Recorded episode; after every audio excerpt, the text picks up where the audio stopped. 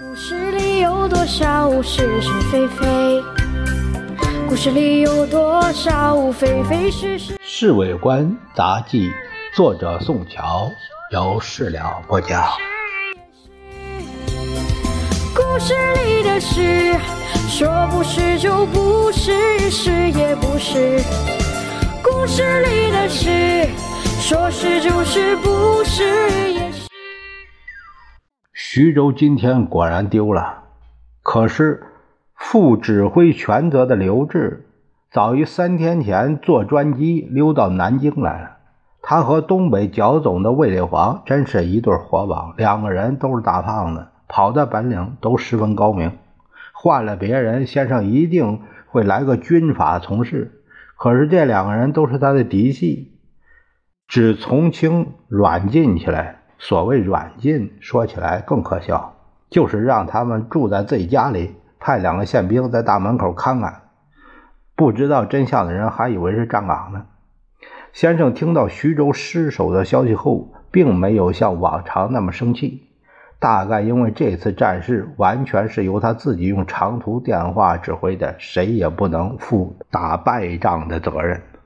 在今天下午的官邸会议中，先生痛哭流涕，向大家宣布与南京共存亡的决心。战局发展到现在这片地步，是应该大家负起责任的。如果我们再不振作起来，怎么对得起总理在天之灵？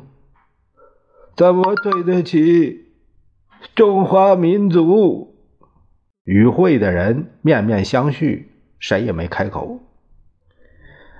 总统刚才指示了我们，应该与南京共存亡。吴铁城说：“呃，这是我们每个人分内的事。不过，在目前的情形下，我们需要有忍辱负重的精神。我们主要任务是和共产党作战到底，不应该斤斤计较一城一地之得失。”你的话固然有道理，不过南京究竟是我们的首都，国际观瞻所居，我们不能不有所表现。对了，你们大家还有别的意见没有？大家还是不说话，因为没办法猜先生他真正的心思。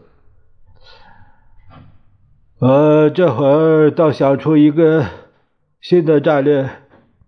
先生用目光扫射大家一眼。我要再说一句，就是求和备战。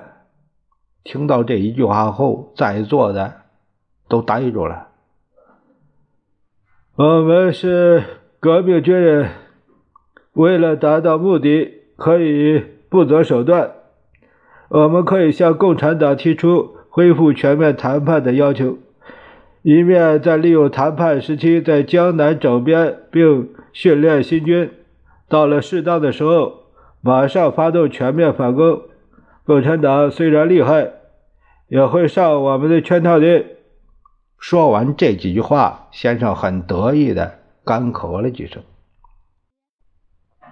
总统的指示使我们茅塞顿开。是非常时期的非常办法。孙科说：“我个人除掉绝对赞成之外，还有一点补充意见。我主张我们应该一面发动谈判，一面准备迁都。如果谈判失败，我们的首都不在南京，就不会受到影响。好极了，我相信别人也不会有什么意见了。”这向共产党试探和平的声明，就由唐希圣同志起草，交给我批准后公开发表。会开到这儿，就算是结束了。说不是就不是，是。